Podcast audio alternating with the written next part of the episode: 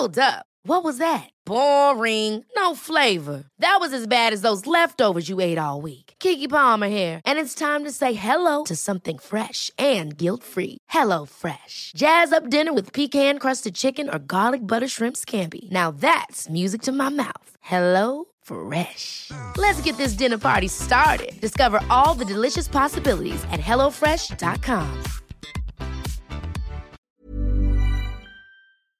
Heraldo Radio. La HCL se comparte, se ve y ahora también se escucha. Inicia. Las noticias de la tarde con Jesús Martín Mendoza en Heraldo Radio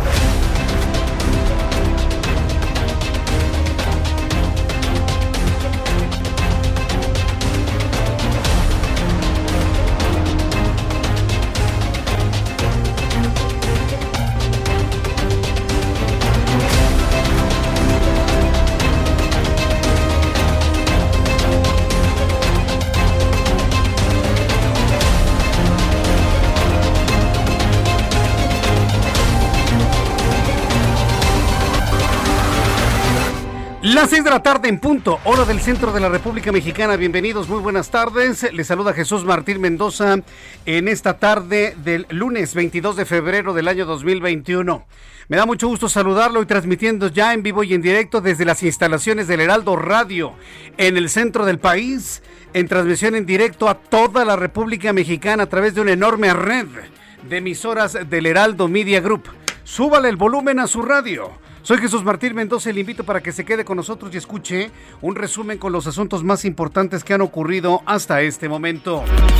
En primer lugar, uno de los asuntos que más han llamado la atención de los más importantes, Emma Coronel, la esposa del narcotraficante Joaquín Guzmán Loera, fue detenida este lunes en Virginia, en los Estados Unidos, por su presunta participación en una red de narcotráfico internacional, por lo que comparecerá mañana en videoconferencia ante el Tribunal de Distrito en Colombia, del Distrito de Columbia.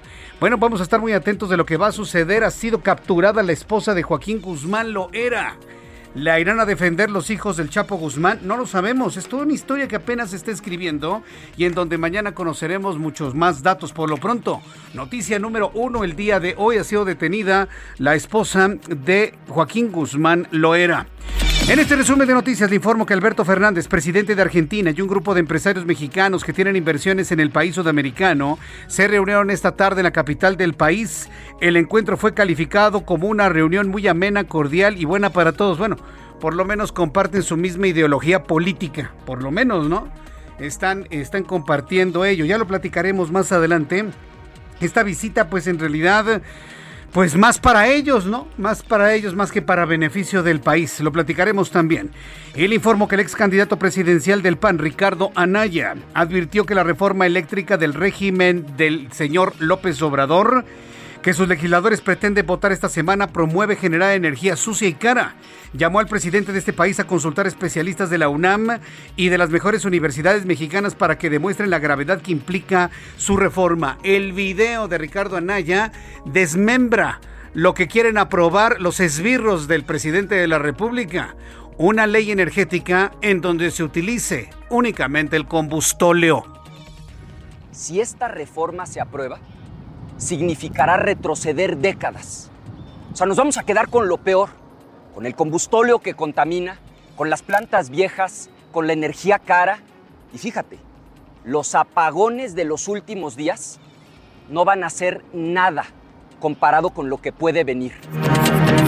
Los apagones serán nada comparado con los apagones que pueden venir, eh, sentencia Ricardo Anaya.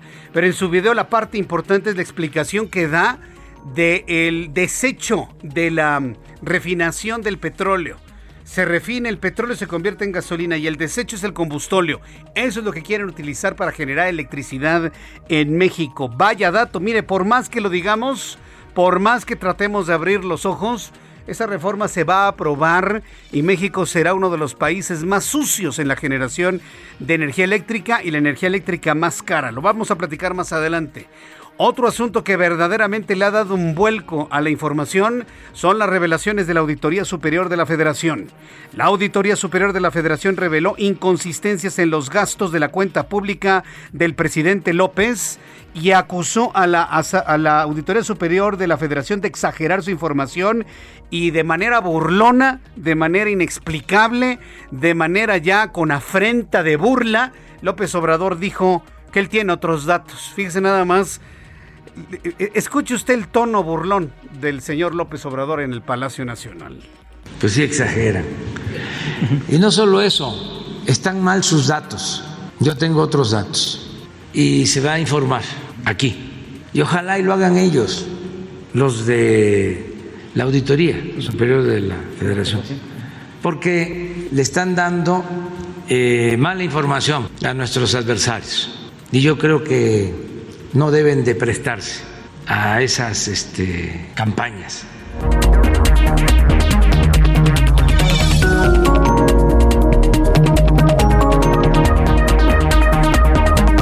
Bueno, pues es lo que dijo el presidente. Le voy a presentar el audio original al ratito, en donde hace todas sus pausas, en donde tiene que pensar 50 veces lo que tiene que decir, pero así, de esa manera burlona, se burló de todos asegurando que él tiene otros datos. Y la Auditoría Superior de la Federación reveló también este fin de semana que cancelar el aeropuerto de Texcoco le costó, a eso, eso, sí le costó al país 331 mil millones de pesos. Y alguien me pregunta, oye, ¿por qué le tuvo que costar a, a México? Ah, porque los inversionistas lo que hicieron fue una inversión a futuro. El inversionista que invirtió en Texcoco, pues puso un dinero y él esperaba una ganancia. ¿Qué fue lo que hizo el gobierno? Pagarle sus ganancias a futuro. Entonces, lo que, lo que iba a ser un aeropuerto que le iba a costar únicamente a la iniciativa privada, terminó costándole al país de nuestros impuestos 331 mil millones de pesos. Y todo por un berrinche, todo por las ganas de tirarle un negocio a la iniciativa privada. Ese es el presidente por el cual votaron 30 millones de mexicanos. El juzgado tercero de distrito con sede en Yucatán ordenó la suspensión definitiva de las obras del tren Maya en los municipios de Chocholá, Mérida e Izamal debido a irregularidades en la manifestación de impacto ambiental presentado por el gobierno federal. Pues apoyemos esta suspensión y cancelación del trenecito Maya, ¿eh? Yo no me puedo imaginar un tren desvencijado, viejo, contaminante, pasando por la hermosa ciudad de Izamal. No me lo puedo imaginar. ¿Conoce Izamal? ¿No lo conoce? es un viaje obligado, es un viaje obligado para los siguientes eh, días, meses, años. Vaya usted a Izamal y quienes conocen Izamal no me dejarán mentir, ¿eh?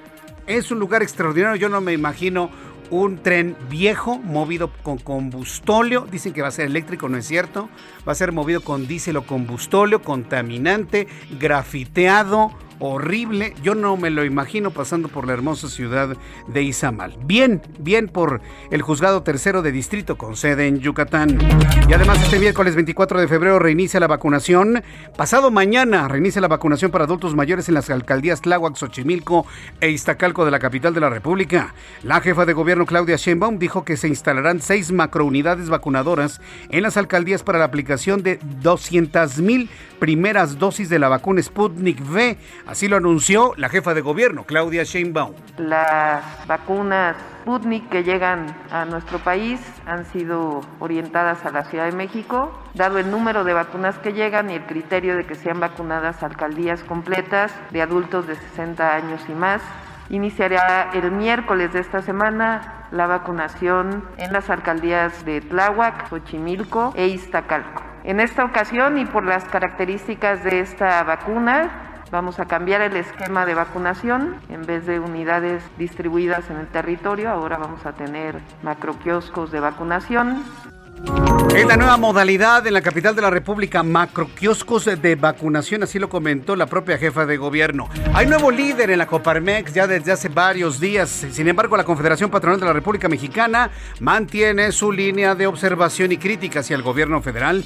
Advirtió que no es momento de impulsar leyes que saboteen a México. Se refiere a la ley de reforma de la industria eléctrica y de impulsar leyes que sabotean a México, llamó a dar marcha atrás a la reforma eléctrica del presidente de este país, al considerar que causará un importante daño ambiental y económico a todos los mexicanos.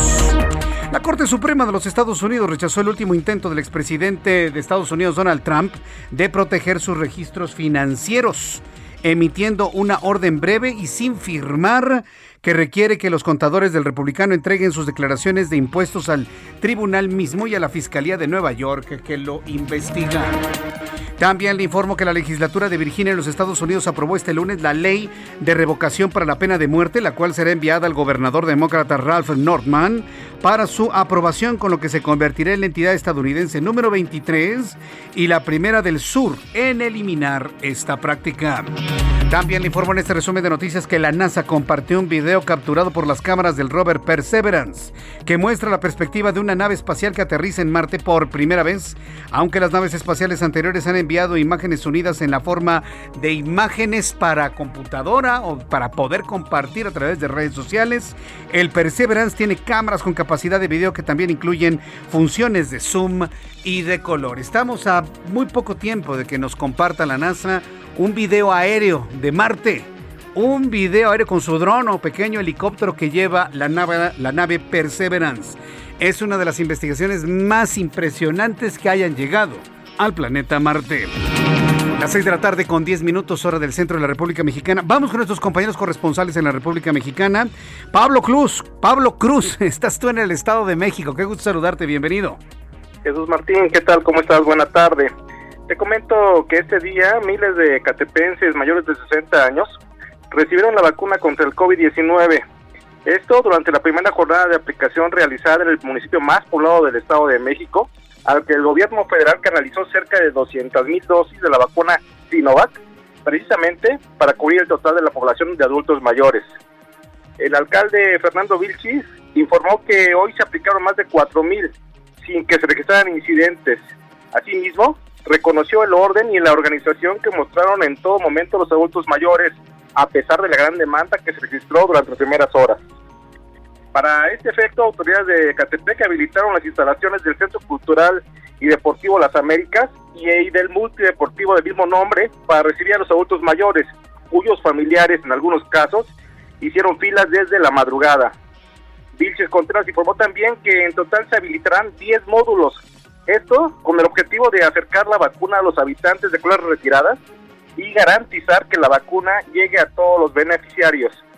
Además, dijo se tiene previsto que estos permanezcan abiertos 25 días hasta que sean inmunizados los cerca de 180 mil adultos mayores que habitan en el municipio.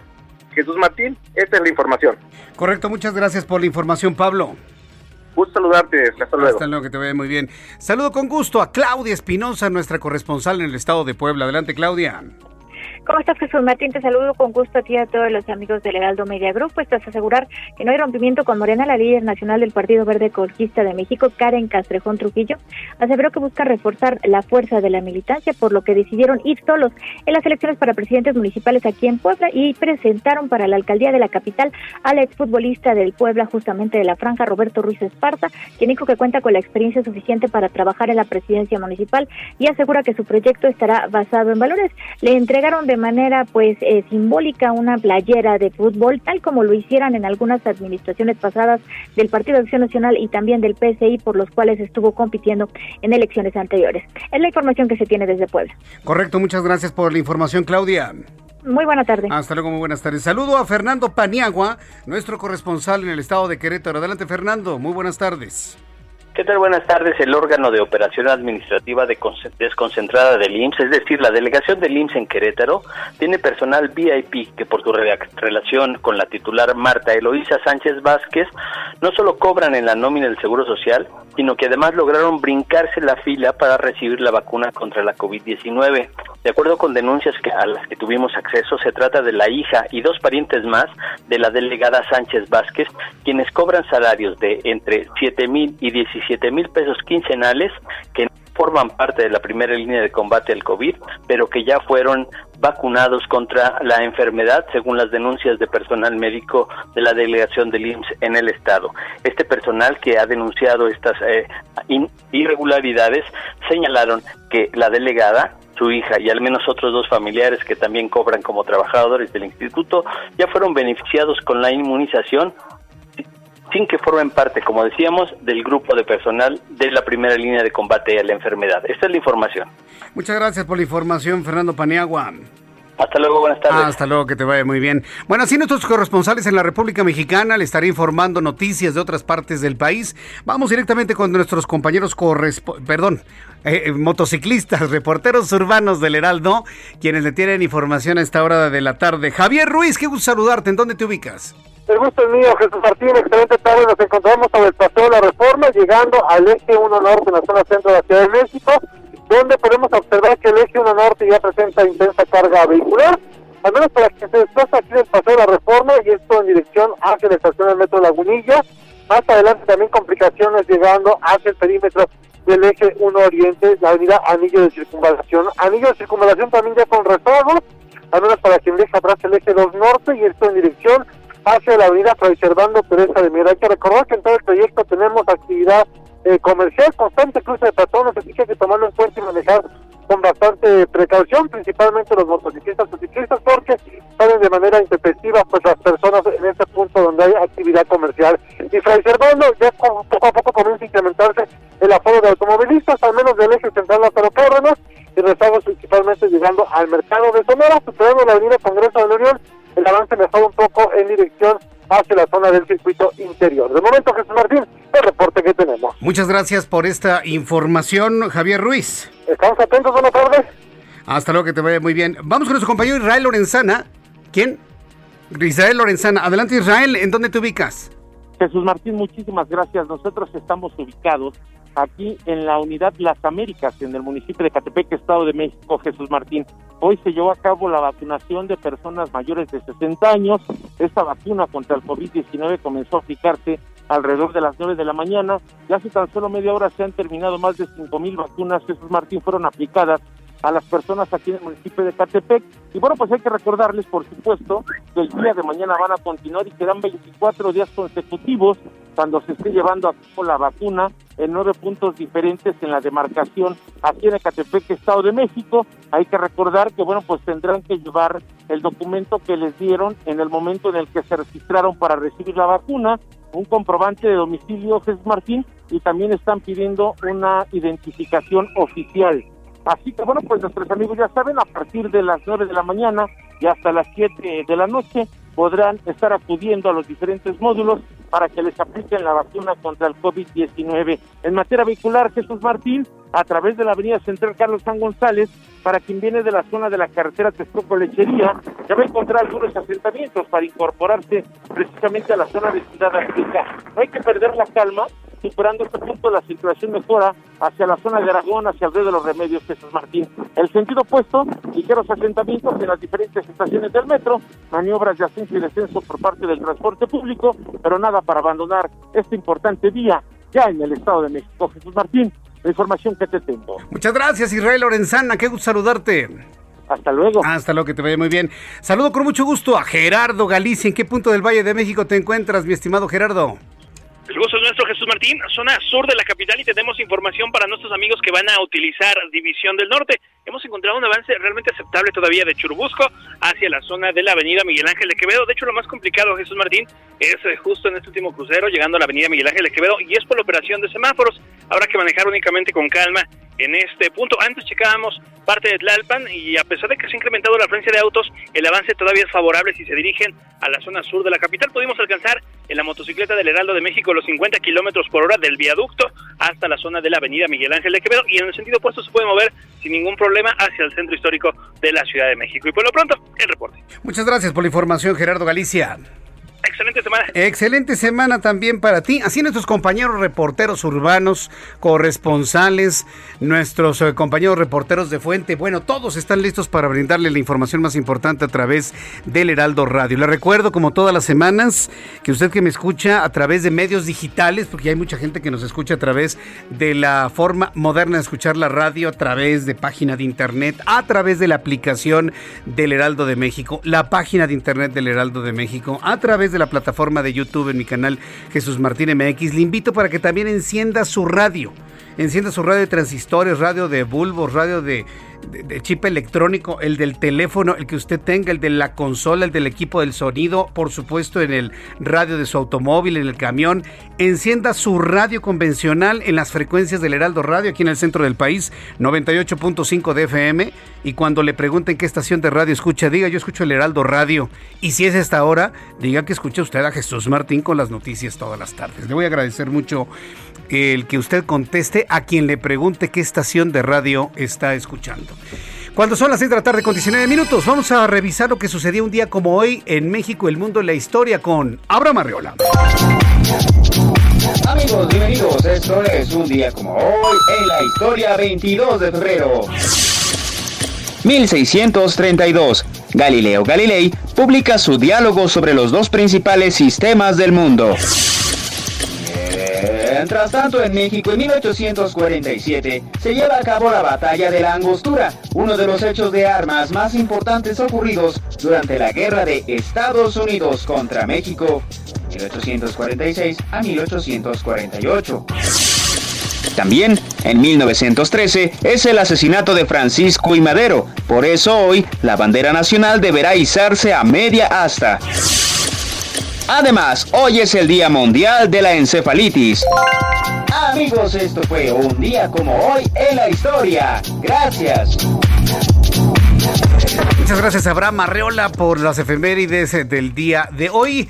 Y cuando el reloj marca las 6 de la tarde con 20 minutos, repito la hora para que usted vaya completamente a tiempo a su lugar de destino, su casa, si ya va saliendo usted. Voy a decirle cómo se encuentra el pronóstico del tiempo para las siguientes horas. Muchas gracias a nuestros amigos que me están escribiendo a través de YouTube, les agradezco mucho. Vamos a revisar cómo nos va a tratar el tiempo el día de mañana.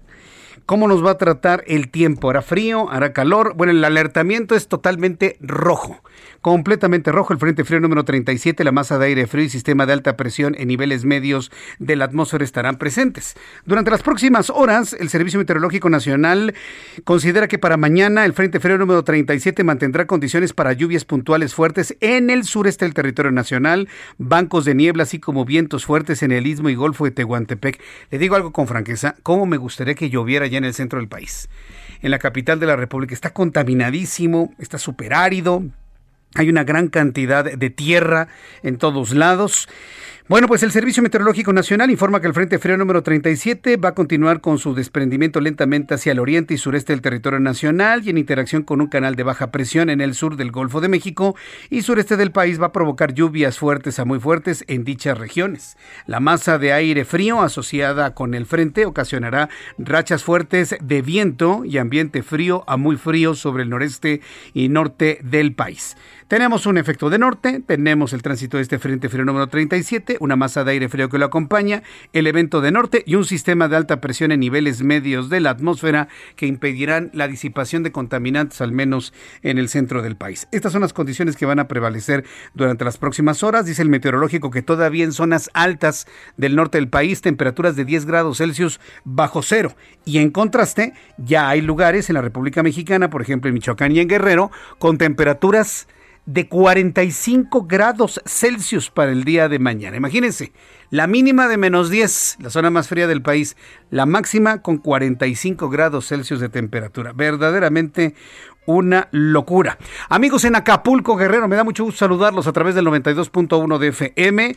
En este momento 27 grados en Acapulco, mínima 22, máxima 29. En Guadalajara, Jalisco, mínima 9, máxima 29. En este momento 28, estará despejado mañana. Monterrey, Nuevo León, mínima 15, máxima 26. En este momento 23 grados. Amigos en Tijuana, mínima 8, máxima 23 grados.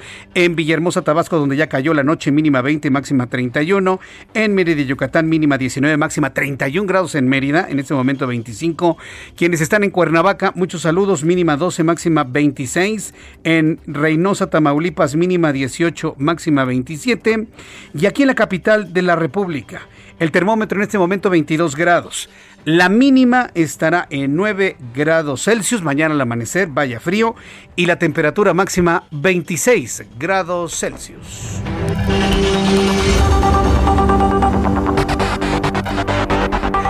Ya son las 6 de la tarde con 23 minutos, las 6 de la tarde con 23 minutos hora del centro de la República Mexicana. Bien, noticia principal el día de hoy. Y mire que a mí hay un asunto que me sorprende mucho. Hay personas del público y buenos amigos que me han dicho que es valiente que uno diga que la reforma a la ley de energía eléctrica en nuestro país, primero es un despropósito y en segundo lugar va a promover una energía cara y una energía sobre todo muy sucia en la utilización del combustóleo. No deberían ser asuntos de, de valor, es un asunto que tenemos que informar, no debería serlo. Pero hoy, para cómo está la abyección política en este país hacia el presidente de la República, sí dije abyección, la abyección política. Quien dice la verdad, a quien nos incomoda tener que transmitir verdades a medias y mentiras completas, no podemos dejar de decirlo. Sí le voy a informar todo lo que se pretende hacer con estas reformas a la ley que va a pasar, mire, como cuchillo, en cuchillo caliente en mantequilla, ¿eh? Porque pues hablando de abyección, hay un grupo de legisladores que a todo le dicen sí, señor presidente. Estamos haciendo un llamado, la oposición es un llamado y la gente pensante a la disidencia de Morena, que ya la hay, ¿eh? Sí hay disidencia en Morena. Sean valientes y están en la oportunidad de decir que no. Voy a regresar con el tema de la reforma a la ley de la industria eléctrica después de los anuncios y le invito para que me escriba a través de mi cuenta de YouTube en el canal Jesús Martín MX. Escuchas a Jesús Martín Mendoza con las noticias de la tarde por Heraldo Radio, una estación de Heraldo Media Group. Heraldo Radio, la HCL se comparte, se ve y ahora también se escucha.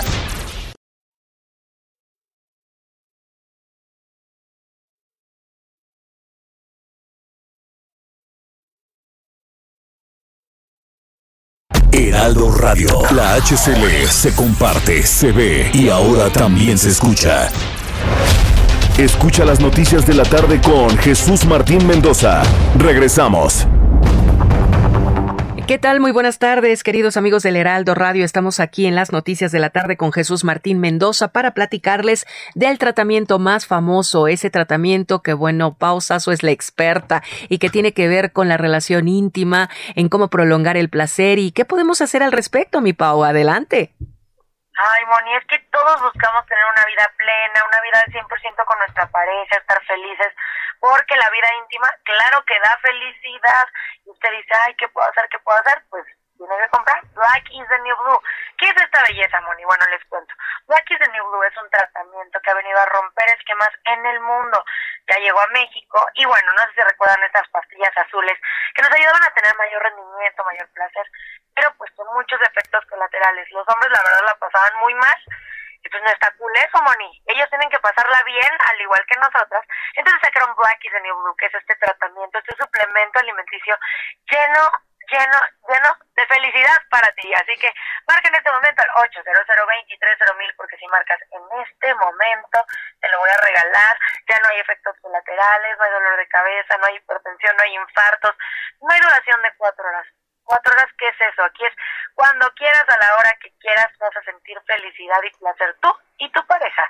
Así que marca en este momento al 800 mil porque si marcas ahorita, yo te lo voy a regalar. Te va gratis a la puerta de tu casa, solamente tienes que pagar los gastos de manejo y envío, así no te vas a arriesgar y vas a disfrutar mucho en tu casita. 800 mil en la compra de uno, el siguiente se va gratis, mi Moni, ¿cómo ves? Muy bien, pues a disfrutar en la casita, de vacaciones, todo el tiempo, y es importante, queridos amigos, que marquen en este momento. Muchas gracias, Pau. Gracias a ti, mi Moni. Amigos, les recordamos que estamos en las noticias de la tarde con Jesús Martín Mendoza. Continuamos.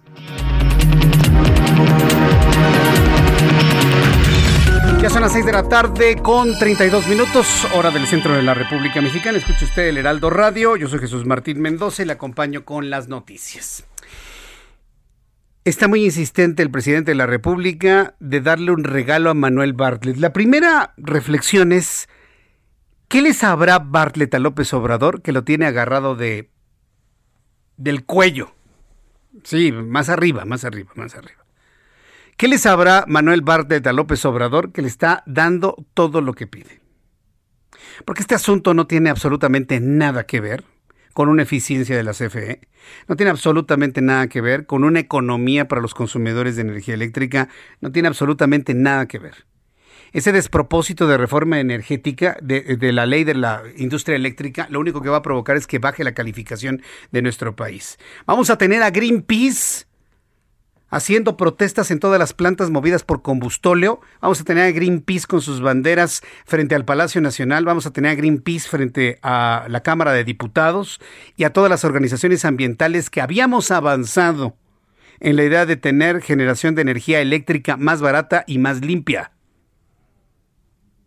Estamos retrocediendo a los tiempos de los 60 y los 70 porque López Obrador se siente cheverría. Se sentía Juárez, pero no, no, no, se, se parece más a Porfirio Díaz que a Juárez. Como dice la carta de Dante Delgado, devastadora la carta de Dante Delgado, la cuarta carta de Dante Delgado a Andrés Manuel López que dudo mucho que la haya leído. ¿eh? Recomendación a Dante. Estimado Dante, no le escribas esas cartas tan extensas, no las lee, no, no aguanta dos párrafos el presidente de este país. Una carta con dos párrafos, tres máximo, con letra grandota, así de cuadrícula grande, con eso, para que lo pueda leer o se lo puedan leer. No, una carta como esa no la leen, no la leen. Y la conoce seguramente por pedacitos, por lo que le han platicado. Entonces, recomendación a Dante Delgado, la quinta carta a López Obrador, que sean dos, tres parrafitos con letra grande, de cuadrícula grande, ¿sí? En letra escrita, así muy clara, para que la pueda leer y la pueda terminar. Si no, no, no, no, no, no, no se va a entender el fondo de la crítica y lo que finalmente se busca mover, ¿no? El presidente de la República, que busque, que vea el beneficio de todos en esta crítica sana que se ha abierto finalmente a través de el medio político principalmente y también los medios de comunicación. Pero parece que no hay nada que lo haga cambiar de parecer, de, de, hacer de la industria eléctrica del país nuevamente una industria movida por combustóleo y por carbón. Al menos así se establece en esta reforma. Y para, poderlo hacer, pues se tiene que utilizar ese tipo de, de combustibles. Porfirio Muñoz Ledo, diputado federal por Morena, advirtió que la reforma impulsada por López Obrador de la industria eléctrica podría implicar que México incumpla con acuerdos internacionales en materia de cambio climático de los que el país ha sido principal impulsor. Esto le dice Porfirio Muñoz Ledo a López Obrador. Vas a incumplir acuerdos internacionales de cambio climático donde México ha sido actor preponderante. Ahora yo le pregunto a usted, ¿usted cree que eso le quite el sueño a López Obrador? Porfirio Muñoz Ledo, quien no es la primera vez que discrepa con su compadre, compañero, amigo Andrés Manuel López Obrador, recordó que nuestro país ha participado en las cumbres internacionales sobre cambio climático como la de Kioto, la cumbre de Cancún, el acuerdo de París sobre cambio climático. Se ha caracterizado por impulsar medidas para frenar el calentamiento global. Vaya, en México surgió la idea de al 2050 tener un 50% menos de generación de, de, dióxido de carbono. Sin embargo, considera que las modificaciones propuestas por el titular del Ejecutivo desafían esos acuerdos internacionales. Esto es lo que le dice Porfirio Muñoz Ledo Andrés Manuel López Obrador. La nota ahí está, la declaración es muy interesante. Yo le pregunto a usted, amigo que me escucha, ¿usted cree que porque lo diga Porfirio Muñoz Ledo va a cambiar de parecer el presidente? Eso es lo más grave. Mire, yo lo sé eso desde que era jefe de gobierno. Mientras más le decimos algo, hace lo contrario y aún más. Si más le decimos, ¿sabes qué? No conviene esa reforma a la ley de la industria eléctrica. Ah, no conviene. Ah, pues ahora más lo hago, ¿cómo ves? Porque yo no te voy a hacer caso. Así, así, así piensa, así reacciona, que, que alguien me desmienta. Así lo hace. Pero bueno, por lo pronto el señor Porfirio Muñoz Ledo cumplió, cumplió, con su cometido. Ya le advirtió a López Obrador que puede caer en una discrepancia con los acuerdos internacionales, pero no creo que le genere ningún problema. Dentro de todas las cosas que mencionó hoy el presidente y el descuido de ir con el cuello, así mire, usted que me está viendo en YouTube, me está viendo usted en YouTube, apareció el presidente así, hoy en la mañana, así como me está viendo, así. Cuando, no tiene alguien el presidente que le diga, a ver, presidente, trae el cuello doblado, trae el cuello salido, a ver, a ver, acomódenselo bien. Cuando no hay alguien que tenga la confianza de acercarse a arreglarlo, si no hay nadie que se lo diga, híjole, es que no se no se le acerca absolutamente, verdaderamente nadie. Aún en esa conferencia que estuvo muy criticada por eso, dijo algo que me pareció interesante. Yo le he dicho que cuando haya cosas interesantes que comente el presidente, las vamos a destacar, ¿por qué no? Y hoy habló de un asunto en donde nadie puede estar en contra, ¿eh? Nadie, absolutamente. Y habló del glifosato, de esta sustancia que un laboratorio alemán que compró a otro estadounidense este, fabrican, el Roundup, el, glifosato. Estoy hablando de la, de, la marca, ¿no? Este herbicida que está pues en el centro de la polémica, ¿no? Quienes lo fabrican dicen que es completamente inocuo y hay quienes aseguran que es el responsable de una serie de, de mutaciones y, afectaciones a la salud de todo tipo, ¿no? Pues hoy Andrés Manuel López Obrador, presidente de México, arremetió contra el Consejo Nacional Agropecuario que se ha pronunciado en contra del decreto que limita el uso del glifosato en el campo y llamó a los empresarios a invertir en machetes para sustituir el uso de este herbicida. López Obrador está haciendo un llamado para dejar de utilizar el glifosato en México. Y bueno, pues eso de los machetes pues, suena revolucionario. Pero en realidad hay que entenderlo de esta manera. Dejemos de utilizar el glifosato y que se utilicen alternativas tecnológicas para evitar este, esta sustancia que ha sido relacionada con eh, cáncer de todo tipo. Aseguró que el CONACIT se encuentra, debe trabajar en un sustituto. Bueno, yo lo dudo del CONACIT porque ya ni existe. Según el presidente, los empresarios del campo tienen una conducta hipócrita al defender el medio ambiente, pero actuar de manera contraria, y señaló que el dinero que invierten en ese químico podría destinarse a la investigación y crear empleos para todos los campesinos. Así lo comentó en su conferencia matutina. Porque el glisofato, si se usa de manera indiscriminada, daña la salud. Entonces, ¿qué se está haciendo?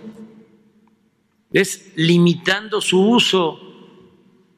No se está cancelando la posibilidad de usarlo, es limitar su uso en tanto con ACID, que eso es lo que deberían de hacer, invertir esos 12 millones en investigación para ver qué agroquímico eh, es eh, menos eh, perjudicial, dañino, o qué opciones hay con otras sustancias no químicas, no dañinas, naturales. Y no descartar algo, porque este eh, agroquímico se utiliza para matar hierbas. Así es, ¿no? Sí, es un herbicida, ¿sí? Este, no descartar el machete y la tarpala y dar trabajo a la gente, o sea, hacerlo manual. Van a decir, no, nos costaría muchísimo más. Hay que analizar todas las opciones. Ya, le dejé un ratito del precio. Y mire, le voy a decir por qué le dejé este audio. Porque es de las poquísimas veces en dos años donde ha comentado algo que vale mucho la pena. Esto sí vale la pena para que vea. Iba bien, iba bien cuando dijo que el dinero se puede utilizar para dar trabajo. Ay, presidente, usted se acaba de gastar 331 mil millones de pesos cancelando el aeropuerto del Naim y construyendo el de Santa Lucía. ¿Cuántos trabajos se hubieran dado con ese dinero? Pero bueno, yo creo que iba bien hasta que mencionó eso. Pero, y se dio cuenta cómo no, no conoce la palabra, es glifosato. Glifosato, es un compuesto químico no glisofato, esa es otra cosa. Glifosato. Que alguien le diga que se llama Randaup, marca registrada. Saludos a nuestros amigos de Bayer. Entonces, me parece que es interesante. También habló de los transgénicos. Otro asunto también que ha sido sumamente polémico en nuestro país. No es porque estemos en contra de los transgénicos, pero sí estamos en contra que esté mezclado ahorita. En este momento usted no sabe si la tortilla que se come es de maíz transgénico o es de maíz eh, autóctono. No lo sabe. Está mezclado. Eso nunca se debe haber permitido.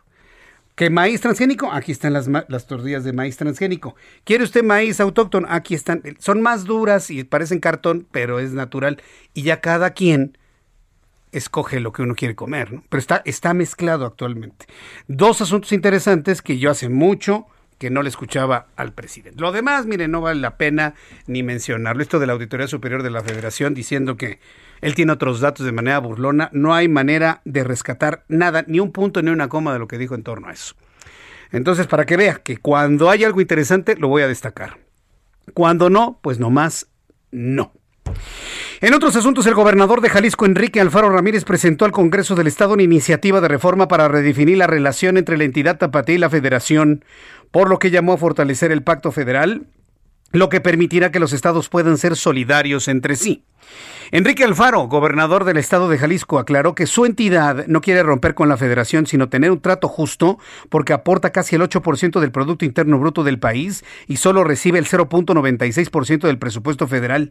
Explicó que la iniciativa también propone revisar o cancelar convenios fiscales que beneficien a la entidad cada seis años, lo cual será consultado a los tapatíos a través del Instituto Electoral y de Participación Ciudadana del Estado. Esto fue lo que dijo el gobernador Enrique Alfaro. Es momento de fortalecer el pacto federal, de honrarlo en su esencia, la cual contempla la diversidad y la autodeterminación como una de las mayores riquezas para aportar cada parte lo mejor que tiene.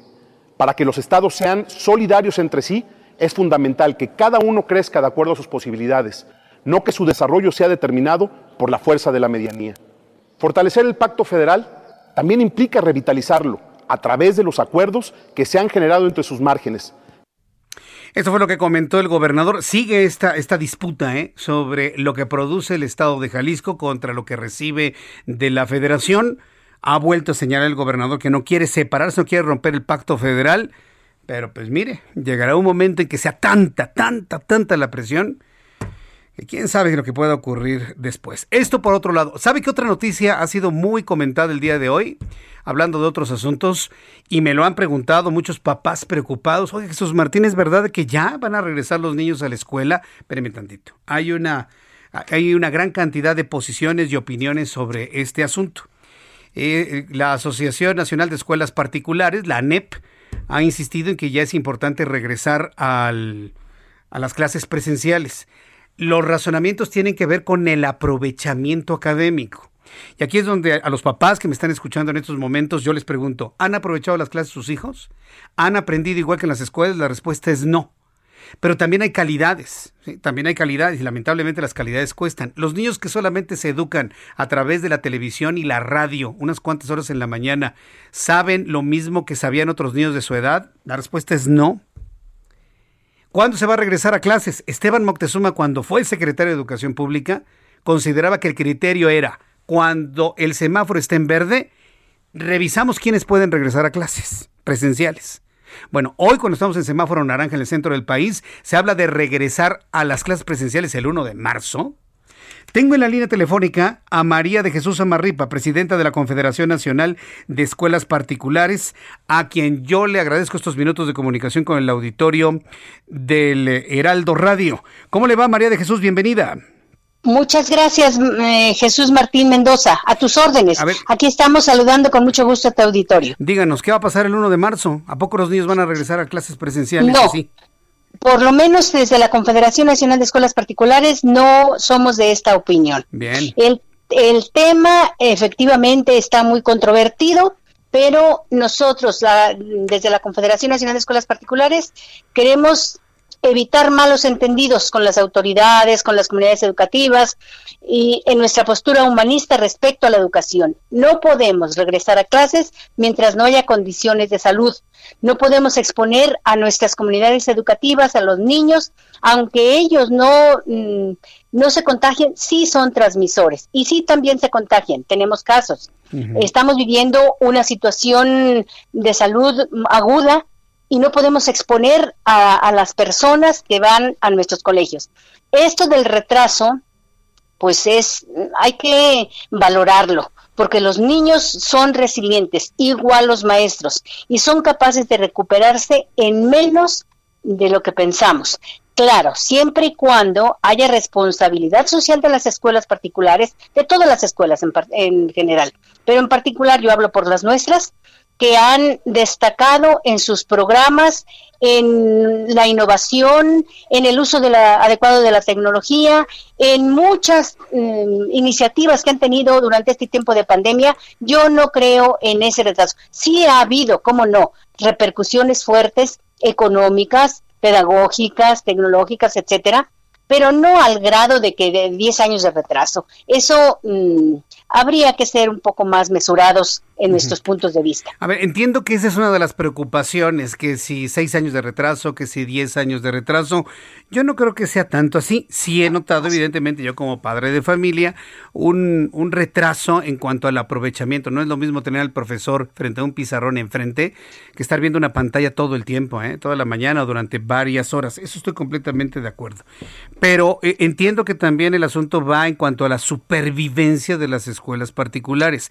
Parece que ese es el problema problema, la supervivencia de las que todavía existen. ¿Usted cómo lo Claro. Claro, no, no, bueno, eh, efectivamente ha tenido sus repercusiones muy serias, como todo el país y como todo el mundo, a nivel económico. Todos, eh, la, la, economía está en quiebra en todos lados y eso ha repercutido obviamente en la educación. Sin embargo, nosotros tenemos muy claro que por encima de la esta situación mercantilista, este comercial, la educación no es esto, la educación es un servicio, es un derecho humano y estamos haciendo un esfuerzo sobrehumano por dar este servicio de calidad. Entonces, aunque, bueno, nuestros alumnos tienen plataformas, no es que estén frente a las pantallas. Desde ahí yo también eh, no estaría tan de acuerdo en ese atraso del que hablan porque no es lo mismo una pantalla, ¿verdad? Obviamente, que, que una plataforma donde hay un acompañamiento mucho más eh, adecuado, más cercano, más uh, puntual, más cuidadoso a los alumnos. E, y, y se está cuidando. Mire, ha habido una serie de iniciativas en esta pandemia, muchas, mucha creatividad, un despliegue grande de la vocación de los maestros para atender a sus alumnos. No están descuidados, no están eh, abandonados. Uh -huh. Claro que, claro que ha habido sus repercusiones también en el ámbito socioemocional. A todo el mundo nos cansa esto. Ha sido un cambio drástico. No estábamos acostumbrados a educarnos en esta modalidad o a educar en esta modalidad. Entonces, ese cambio, esa adecuación ha costado trabajo, pero creo que ya hemos aprendido lo suficiente como para que nuestros niños y niñas salgan adelante. No es, claro, eh, hay que, son, es otro paradigma. Antes teníamos la satisfacción de que los niños aprendían porque tal vez memorizaban muchas cosas, uh, estaban muy clavados en la información. Hoy ya esto ya no funciona, ya no es así. El currículum te, tiene que cambiar. Esta pandemia nos ha hecho ver que el currículum tal vez es el, eh, el que teníamos no es el adecuado. Eh, y en ese, desde ese punto de vista, yo creo que los niños están aprendiendo más ahora, otras cosas mm. que muchos años atrás no habían aprendido, mm. como es enfrentar una crisis, por ejemplo, como es eh, aún en una situación adversa tener avances significativos en muchos en muchas direcciones, en muchas líneas. Yo le puedo les puedo hablar de muchísimas experiencias que se han desarrollado en este tiempo de pandemia en los centros uh -huh. escolares, los centros educativos, y cómo los padres de familia se han motivado y han fortalecido su adhesión y compromiso con la escuela al ver uh -huh. lo, cómo trabajan los maestros, cuáles son sus propuestas, porque ahora se ha incrementado la comunicación uh -huh. de los de los directivos hacia la comunidad educativa, hacia los padres de familia, para que ellos sepan, para que ellos estén informados y enterados de qué hacen los maestros y cómo lo hacen. Entonces, ese atraso, mm, yo repito, no estoy muy de acuerdo. Sí. Tampoco estoy de acuerdo que solamente el asunto económico nos determine cuándo regresamos a clases. Hay que tener en consideración muchas, con, muchas eh, pues, con, condiciones uh -huh. para el regreso a clases y es, va a significar otra inversión si lo, si lo vemos desde el punto de vista económico, pues también va a significar otra inversión. Bien. Porque hay que adecuar las escuelas. Pues mire que eh, hay personas que a través de nuestras formas de contacto le han agradecido mucho estas aclaraciones en cuanto pues a un no regreso, nadie nos está presionando ni apurando ni ni tenemos prisa absolutamente de nada. Y Así mire que es. yo en lo personal también le agradezco mucho que nos haga ver esto, porque efectivamente yo creo que los niños a lo mejor no, no han aprendido tan rápido una tabla de multiplicar, ¿no? Para claro, quien esté claro. en el segundo o tercero, pero han claro. aprendido adaptarse a la crisis, han, claro. han, aprendido a adaptarse a las circunstancias, han aprendido a atender a su familia, papá, mamá, solo mamá, Seguro. solo papá, tíos, abuelos, a convivir más inclusive hasta en, entre hermanos. Extrañan a los amigos, pero sí también hemos visto otro tipo de dinamismo que da otros aprendizajes y otras herramientas para la vida. Yo le agradezco mucho que nos haya hecho ver que no todo ha sido malo en esto. ¿eh? Yo también he, considerado que, bien, se ha traído mucha tristeza, mucho dolor, mucha muerte esta enfermedad, pues también ha traído una nueva forma de ver las cosas que no veíamos antes. Y creo que esta fue una buena oportunidad para que nos lo demostrara, ¿eh?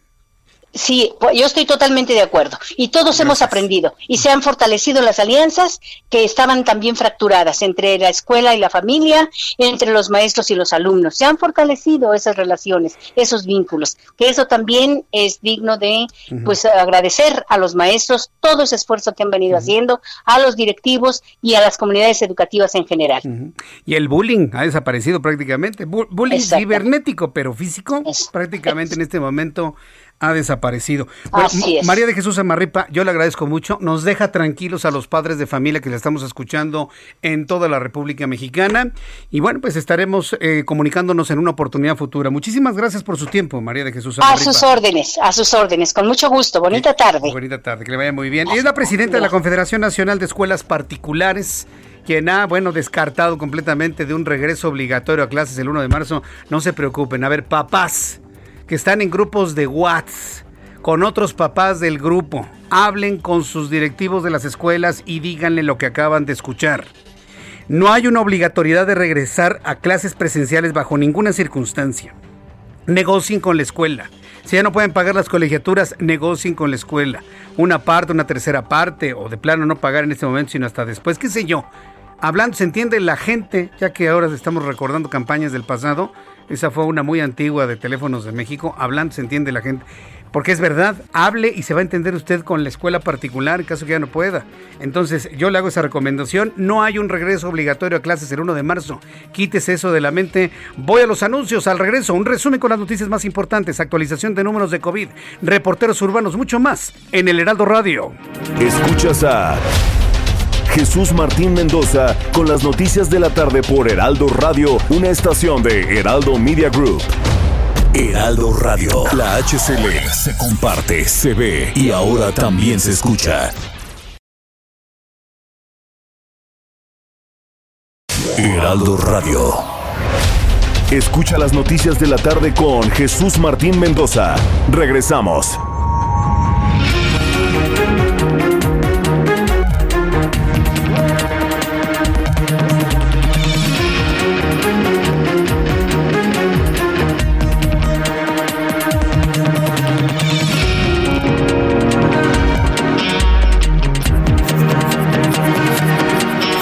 Las 7 en punto, las 19 horas en punto hora del centro de la República Mexicana. Le presento un resumen con las noticias más importantes.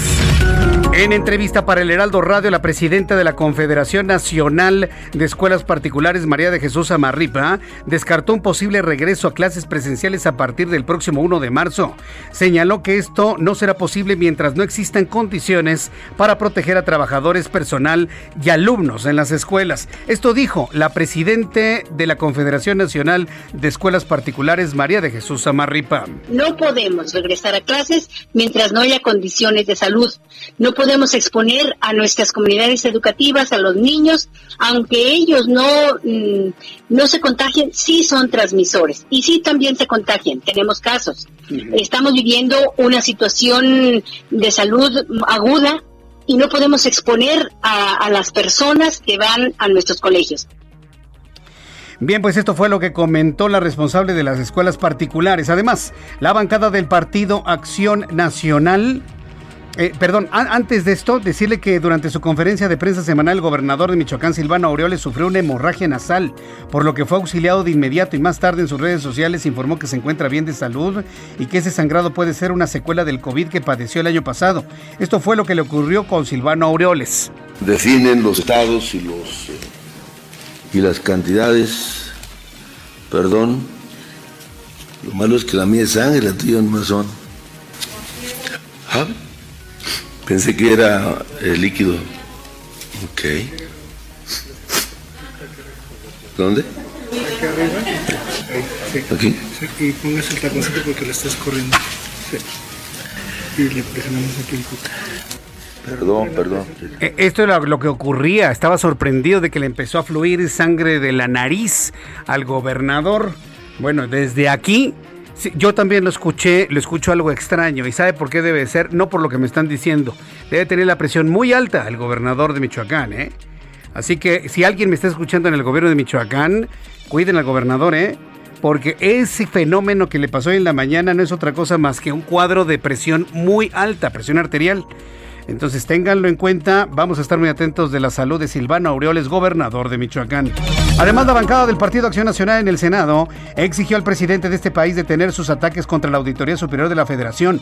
Llamó a defender su autonomía al señalar que su gobierno ha demostrado ser ineficiente, corrupto y letal. Así lo sentenció los panistas en este país. También informo que la Universidad Nacional Autónoma de México informó que no regresará a actividades presenciales hasta que el semáforo epidemiológico llegue al color verde. Estamos en naranja, nos falta un mundo, ¿eh? Y los docentes estén vacunados contra el COVID-19. Agregaron que el regreso será gradual de acuerdo con las disposiciones de los consejos técnicos y académicos, así como los lineamientos para el regreso a actividades universitarias. Le informó que el Palacio de los Deportes, uno de los recintos más icónicos de la Ciudad de México, funcionará como una de las sedes para la aplicación de la vacuna contra COVID-19 a adultos mayores de 60 años en la alcaldía Iztacalco. Le informó que la Secretaría de Cultura Federal y el Instituto Nacional de Antropología e Historia anunciaron la reapertura a partir de este miércoles 24 de febrero de la zona arqueológica de Teotihuacán con un aforo máximo de 30% en áreas abiertas como la calzada de los muertos, plazas y explanadas en un horario de 9 de la mañana a las 3 de la tarde. El presidente de los Estados Unidos, Joe Biden, y la vicepresidenta Kamala Harris guardaron un minuto de silencio en memoria de las 500.000 estadounidenses fallecidos a consecuencia de COVID-19 y coincidieron en que hay luz en la oscuridad para la Unión Americana y que ésta salga adelante. Este lunes el primer ministro británico Boris Johnson anunció que el acelerado programa de vacunación del Reino Unido puede permitir eliminar las restricciones al contacto social a finales de junio en Inglaterra. El plan presentado por el primer ministro tiene como fecha clave el 21 de junio, día en el que se levantarían todas las restricciones, al menos en Inglaterra. Ya sabremos si después en todo el Reino Unido. Estas son las noticias en resumen. Le invito para que siga con nosotros. De saluda Jesús Martín Mendoza.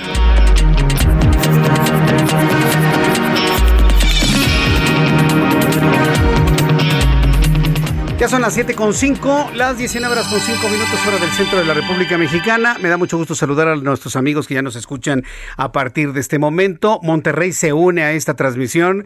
Avísele a todos sus amigos que las noticias con Jesús Martín, como a usted le gusta escuchar las noticias en Monterrey, inician en punto de las 7 de la noche. Sí, para que nadie se quede sin información. Arrancamos con un resumen de noticias.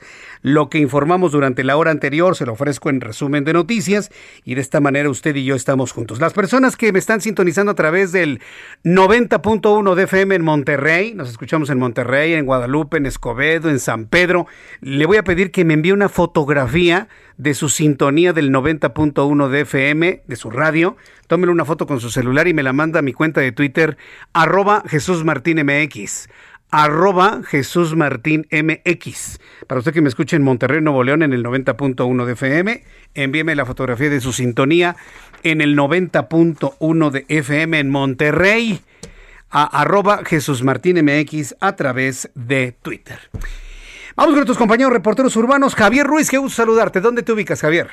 Gracias, Jesús Martín. Ahora nos encontramos sobre la avenida de los insurgentes, donde poco a poco comienza a incrementarse el aforo de automovilistas, al menos para quien se desplaza de la zona del eje 2 norte, y esto en dirección hacia la glorieta de la raza. El sentido opuesto también de los enfrentamientos que son provocados por la operación de los distintos semáforos. En lo que corresponde a la ribera de San Cosme, también ha complicado el avance vehicular, al menos para quien deja atrás la zona de insurgentes y esto en dirección hacia Pino o más adelante para continuar hacia el circuito interior.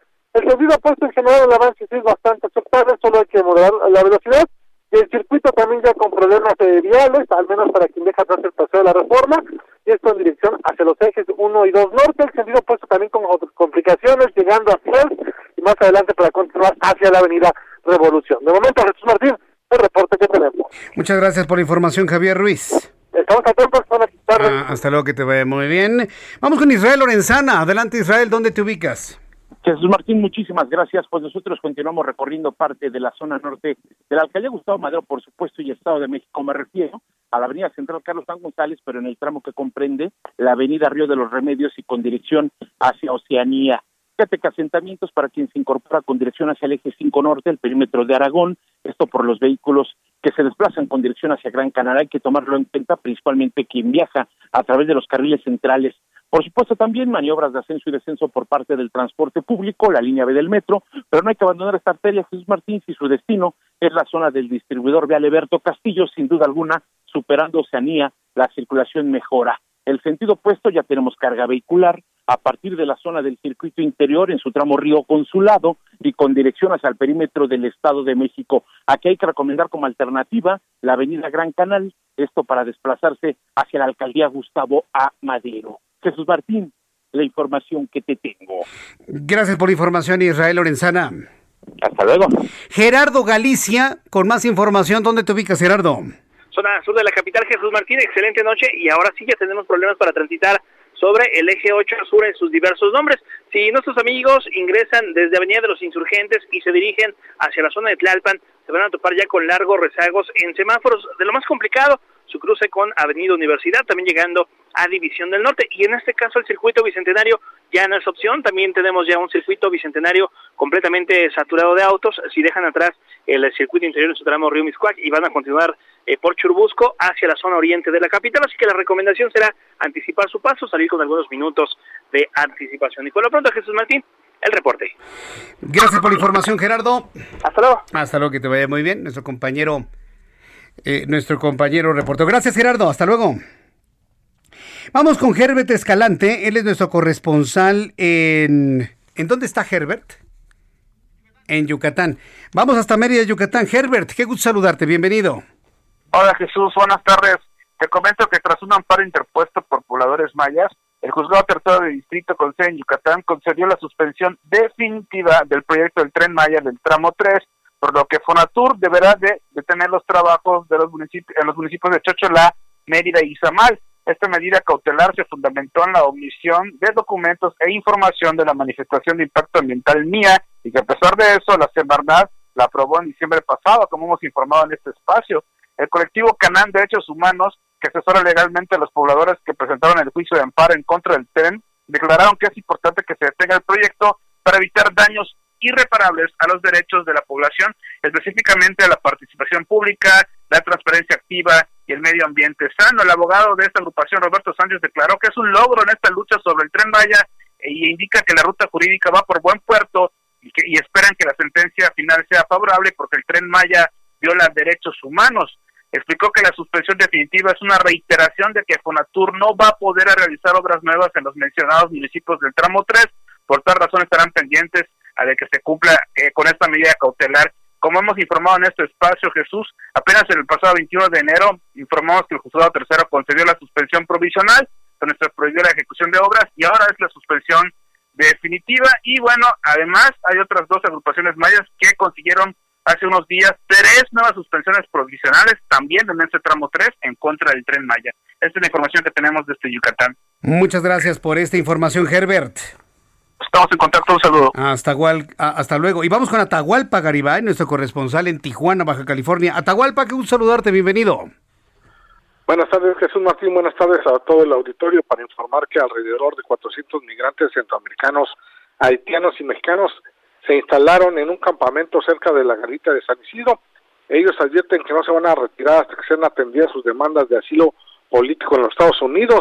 Cumplieron cuatro días de aguantar el frío, el hambre y la sed allí afuera de eh, la zona conocida como el Pet West, el cruce peatonal hacia los Estados Unidos, a unos metros, a unos cuantos metros de distancia de San Diego, usaron casas de campaña, improvisaron carpas, mientras los organismos no gubernamentales les llevaron sudaderas, chamarras y víveres para que los menores puedan resistir las temperaturas de 6 y 12 grados centígrados que se registran. Ciudad, por su parte, director de uno de los albergues aquí en Tijuana, manifestó que necesitan más víveres, agua, gel antibacterial, cubrebocas y otros artículos para los migrantes, para la higiene personal de estos. Advierte que de no darse este apoyo puede surgir un brote de COVID-19 y es que todos están hacinados en unos 300 metros allí. Eh, hay haitianos, centroamericanos y mexicanos que llegaron hace un año a esta frontera en busca del llamado sueño americano. Correcto, gracias por la información, Atahualpa. Un saludo. Eh, un saludo que te vea muy bien. Desde Tijuana, ya son las 5 de la tarde con 12 minutos en Tijuana. Saludos amigos que nos escuchan a través del 1700 de amplitud modulada Heraldo Radio.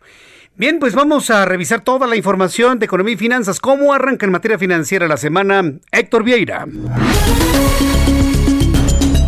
La Bolsa Mexicana de Valores cerró su primera sesión de la semana con una ganancia del 0.10%, al avanzar 46.52 puntos, con lo que el índice de precios y cotizaciones se ubicó en 44.900.08 unidades.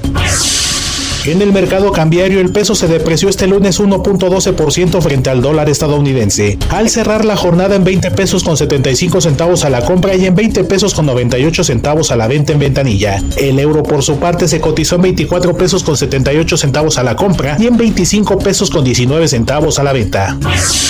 La Auditoría Superior de la Federación reveló que durante 2019 el programa Tandas para el Bienestar otorgó préstamos solo al 22% de las pequeñas y medianas empresas que tenía censadas, lo que representa 356.540 préstamos de un total de 1.575.000. La Confederación Patronal de la República Mexicana pidió al Congreso de la Unión frenar la reforma eléctrica impulsada por el Ejecutivo Federal y advirtió que esta aumentará los precios de la energía y generará un retroceso en materia medioambiental. El gobierno de México publicó este lunes en el diario oficial de la Federación el decreto con el que elimina los aranceles a las importaciones de vacunas contra el COVID-19 y de tanques de oxígeno de uso medicinal con el fin de facilitar su llegada al país. Tras alcanzar este fin de semana un nivel histórico por encima de los 58 mil dólares, el Bitcoin inició la semana con una caída de casi un 7%, al situarse por debajo de los 53 mil dólares, lo que representa el mayor retroceso de esta criptomoneda en el último mes. Informó para las noticias de la tarde Héctor Vieira. Muchas gracias Héctor Vieira por la información de economía y finanzas. Como vieron el Bitcoin, eh? se está derrumbando. Quien compró el Bitcoin caro, ya no sabe, ya no lo calienta ni el sol, como dicen las abuelitas. Está que no lo calienta ni el sol. Ese es el riesgo de las criptomonedas, que no tienen una variación de un 1%, 2%. No, no, no, sus variaciones pueden ser del 5, del 10, del 15, del 20, del 30%. Por eso no conviene todo este mecanismo de criptomoneda o moneda virtual porque se le puede depauperar completamente su economía. Bien, continuando con la información, eh, luego de que en días pasados el Senado de la República aprobó aplicar prisión preventiva en delitos electorales, esta medida ha sido bien vista por diversos partidos, uno de ellos el Partido Acción Nacional, cuyo grupo parlamentario fue de los que más pugnó para que esto sea realidad. Para hablar sobre ello, le doy un saludo y me da gusto saludar a Damián Cepeda, eh, senador del Partido Acción Nacional. Estimado Damián, ¿qué tal? ¿Cómo le va? Bienvenido, muy buenas tardes. Muy buenas tardes, con mucho gusto en saludarte a ti y por supuesto pues a todos los que nos escuchan. Entonces, digamos que en esto sí está de acuerdo el PAN. En, la, prisión preventiva en delitos electorales. Oye, fíjate que, que, te vas a sorprender conmigo. Yo en lo personal no. No, pues, no, no, para nada, al contrario. Pues es lo que yo digo. A mí me sorprendió mucho esto porque toda prisión preventiva atenta contra el principio fundamental de presunción de inocencia. Para empezar, ¿no? Absolutamente, ah, por eso me sorprendí cuando dijiste, ¿tú sí estás de acuerdo? Y dije yo, ay, caray, escuché mal o qué. No, mira, déjame te, te comparto. Hay que diferenciar prisión preventiva oficiosa de prisión preventiva justificada. A ver, ¿de qué se trata?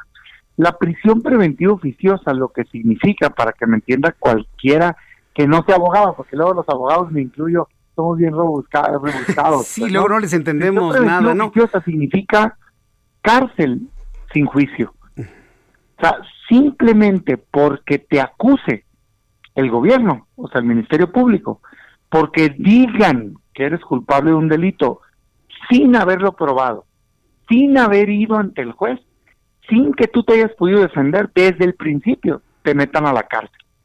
Lo que se hizo hace un tiempo, cuando se hizo el nuevo sistema de justicia penal, que supuestamente se basa en presunción de inocencia, tú eres inocente hasta que te prueben culpable y que se llevan los juicios ante un juez de manera oral, este, donde tú te, te puedes defender el otro te acusa y el juez es el que imparte justicia. desde, desde el principio, hace mucho, se hicieron excepciones y se dijo ciertos delitos no va a haber presunción de inocencia, de cuenta, no, desde el principio está en la casa. Y primero era solo delincuencia organizada y temas como muy complejos, pero ahora pues ya le adicionaron hasta robo, casa, habitación, delitos electorales y todos. Entonces parten de la idea equivocada de que cuando te acusa el Ministerio Público ya eres culpable y no, pues, o sea, tú para eso está el juicio. ¿Cómo puede ser que estén de acuerdo en que te metan a la cárcel, fíjate nada más, hasta un año sin haberte probado la culpa por este concepto equivocado de prisión preventiva oficiosa. Ahora, mucha gente me dice, bueno, Damián, pero es que hay veces que hay peligrosidad, hay veces que se pone en riesgo a la víctima, que no le hagan daño. No, de acuerdísimo. Si alguien está en riesgo de fuga, si alguien representa un peligro para la víctima, si alguien está obstruyendo la investigación, el juez hoy puede, en cualquier delito, ponerte lo que se llama una medida cautelar. Y hay 14 de estas. O sea, te puede quitar el pasaporte para que no te vayas del país, te puede obligar a que vayas a firmar al juzgado, te puede obligar a que no te le acerques a una persona, te puede sacar de un domicilio, puede ponerte un brazalete, un GPS, y la última, la más grave, es que te puede meter a la cárcel. Eso se llama prisión preventiva justificada. Bueno, si un juez lo decide caso a caso, yo estoy de acuerdo. Pero que por el simple hecho de que te acuse de manera oficiosa, de manera automática, ya el juez no pueda valorar nada y a fuerza que tengan que meter a la cárcel, es un abuso total. No hay un solo organismo internacional de derechos humanos que avale esta figura. A ver, eh, eh, Damián Cepeda me habla de los organismos internacionales y que aquí no tenemos una Comisión Nacional de los Derechos Humanos. O con esto, o con esto me ¿eh? confirma de que ya está completamente diluida la CNDH. Sí está completamente diluida, pues debería haber pegado el grito en el cielo, para que me entiendan. Claro, no han dicho nada. La señora Piedra no ha dicho nada de esto, ¿eh? Nada. ¿Verdad? Pero sí, sí, sí, de veras es, es, es una gravedad, es un abuso. Mira, yo lo califico de esta manera. Es la más grave violación de derechos humanos legal, la prisión preventiva oficiosa, porque es legal. es increíble, como si las fiscalías este, fueran juez. No, las fiscalías apenas te van a probar en el juicio que eres culpable y se pueden equivocar yo, yo pongo este ejemplo, déjame ponerte este ejemplo que la gente me entienda la gravedad. Vamos a suponer que alguien te confundió y, dice, es que yo creo que Damián es culpable de este robo. Resulta ser que yo ese día estaba ni siquiera en el país, estaba en otro país, porque había salido de viaje.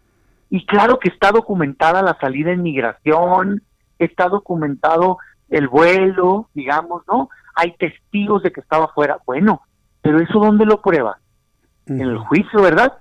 O sea, cuando te van a acusar y tú en el juicio, cuando te toque desahogar tus pruebas, vas a decir, espérate, esto es de risa, ¿cómo creen que yo robé eso?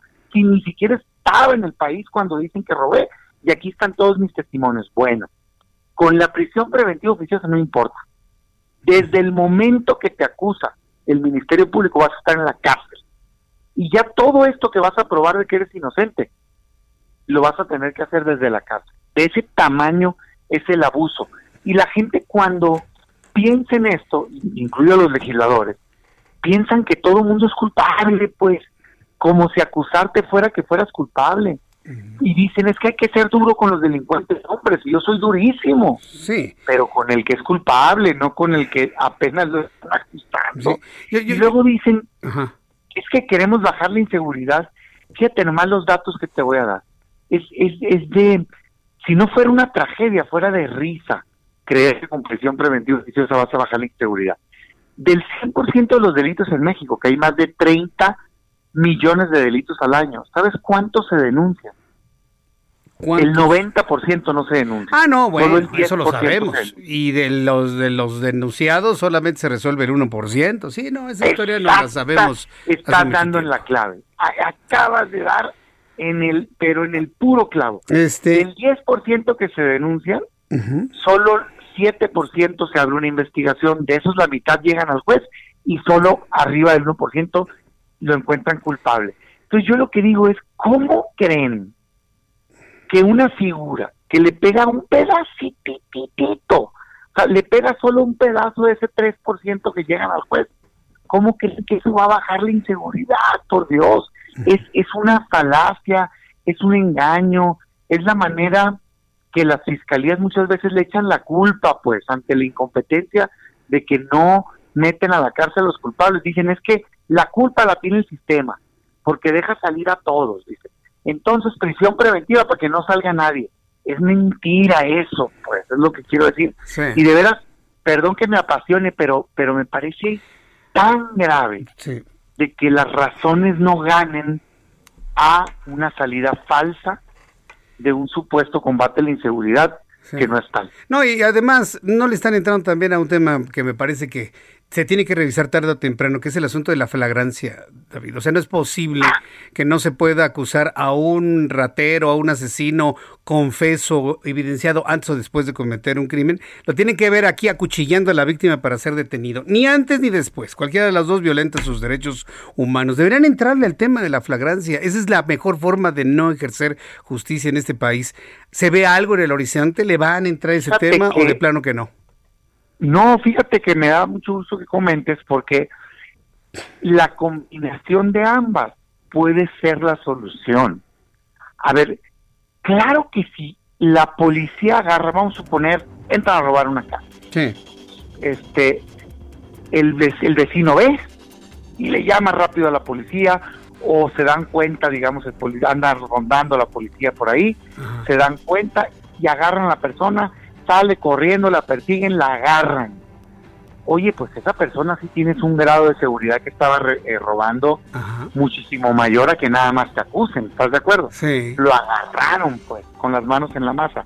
Igual si alguien entró a un banco, igual si alguien lastimó con un cuchillo a alguien o, lastimosamente en una tragedia que haya matado a alguien. Oye, lo agarraste, eso significa flagrante. Te agarraron o haciendo el delito o en la persecución. Déjame súper generalizar, ¿no? déjame entonces mejor ir a los mensajes porque ya me va a cortar aquí la computadora y regreso contigo para redondear esta idea en esta entrevista. Estoy conversando con Damián Cepeda, senador por el PAN. Escuchas a Jesús Martín Mendoza con las noticias de la tarde por Heraldo Radio, una estación de Heraldo Media Group. Heraldo Radio. La HCL se comparte, se ve y ahora también se escucha.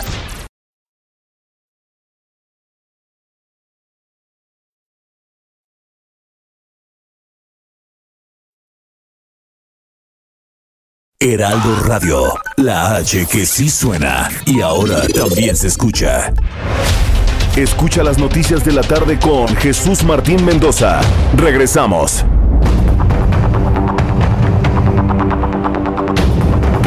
Son las siete y media, las 19 horas con 30 minutos. Estoy conversando con Damián Cepeda, senador del Partido Acción Nacional. Pues hablábamos de la flagrancia, que mientras están en otros asuntos, yo creo que resolver el tema de la flagrancia es fundamental para dar un poquito más de, de uñas a las corporaciones policíacas, ¿no, Damián? Sí, fíjate que te decía que siendo un opositor total de la prisión preventiva oficiosa, que significa cárcel sin juicio, creo que en el caso de la flagrancia, que es que te agarren pues haciendo el delito, me parece que ahí sí habría elementos, en todo caso. Digamos, sería el caso, pues, ¿no? Oye, oiga, señor juez, pues no oficiosa, pero déjeme platicarle que a este amigo lo agarramos robando. El policía, pues, ¿no? O, sea, o, los de la casa llegaron, lo persiguieron. O aquí está, este, acuchillando, mató a alguien, en fin este, pues claro que ahí sí se amerita que el juez valore el caso y ahí sí lo manden en lo que dure el juicio, pues a la cárcel. Pero eso me, mm, digamos, mm, me acompañarás en la idea de que implica ciertas circunstancias, pues, ¿no? Que el juez tiene que valorar y decir, ah, pues te agarraron robando, ok, muy bien. El código dice que es cuando te agarran en flagrancia, sí te vas a la cárcel. Listo. Pero abiertamente que se diga que por el solo hecho de que el fiscalía te acuse, ya a fuerzas tienes que estar en prisión preventiva, es decir, tienes que estar en la cárcel durante todo el juicio, es un abuso total. Déjame llevármelo a una arena, que me van a entender bien. Por años hemos sabido que se usa la justicia con fines políticos, de persecución, de, de golpeteo. Y no estoy hablando nada más a nivel nacional. De hecho, es peor en los estados, ¿no? En muchos, no en todos, pero una cosa de terror, pues, ¿no? Ah, estás muy machito de, de, opositor, verás, ábranle un expediente y, y asústenlo aquí a ellos y a su familia este, con la cárcel. Le pusieron prisión preventiva a los delitos electorales. ¿Quieres saber el tamaño de abuso que va a haber en contra de las distintas oposiciones y de todos los colores, ¿eh? En los estados con esto. vas a ver cómo va a haber casos de gente alegando que por un fin político lo metieron a la cárcel. Y les van a decir, delito electoral, pasa la elección, ah, ya puedes salir. No, pues ya pasó la elección. Eso no es correcto, pues, para un país. O sea, tiene que haber libertad de expresión, tiene que haber libertad de actuación y claro, al que le prueben un delito que lo metan al bote, pero le tienes que probar como autoridad. No se puede prejuzgar, pues no se puede anticipadamente decir, si yo digo que es culpable va a la cárcel. No, espérame, pues si para eso está el juez. Menos cuando en México no existen fiscalías autónomas. Porque aunque la letra de la ley diga que son autónomas, son mentiras, no son independientes dependen de los ejecutivos, del presidente y de los gobernadores o en todo este país. Entonces, pues muy peligroso, pues así se va configurando los estados autoritarios. Yo yo no, yo no estoy de acuerdo en eso y por eso han sido las voces que han levantado más fuerte la voz. Debo decirte que al principio éramos bien poquitos, ¿eh? Sí. O sea, cuando fue la reforma constitucional, lograron que la oposición los apoyara. Es una tragedia.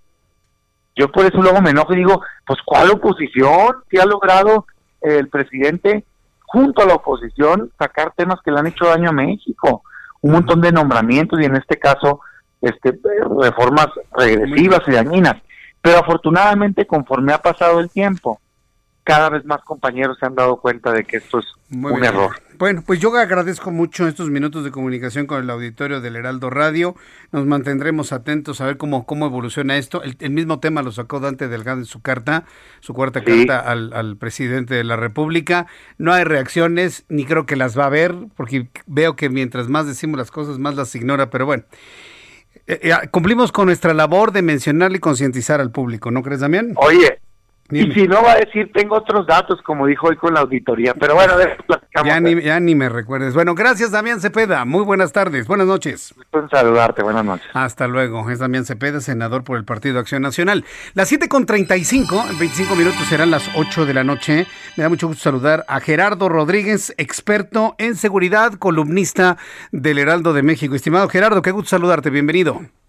Querido Jesús Martín, si me lo permites, hay una noticia que tenemos que comentar, que es eh, la detención de Emma Coronel por parte de autoridades federales de los Estados Unidos, quien fuera pareja y esposa del Chapo Guzmán, si estás de acuerdo.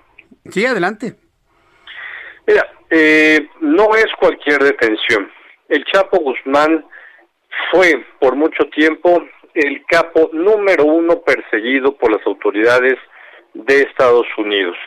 Y hoy, con este anuncio, eh, se comprueba que los Estados Unidos buscan cerrar la pinza de la investigación sobre el lavado de activos en torno a la familia del Chapo Guzmán. No solamente de Emma Coronel, quien fuera una de sus esposas, sino también de sus hijos. Eh, la familia del Chapo Guzmán y redes de complicidades en Sinaloa, hay que decirlo, ha lavado por décadas el dinero que han sustraído de manera ilícita a través de una actividad ilegal en Estados Unidos y México, que es el trasiego de drogas hacia Estados Unidos. Es un mensaje muy fuerte de las de los fiscales del Departamento de Justicia de Estados Unidos.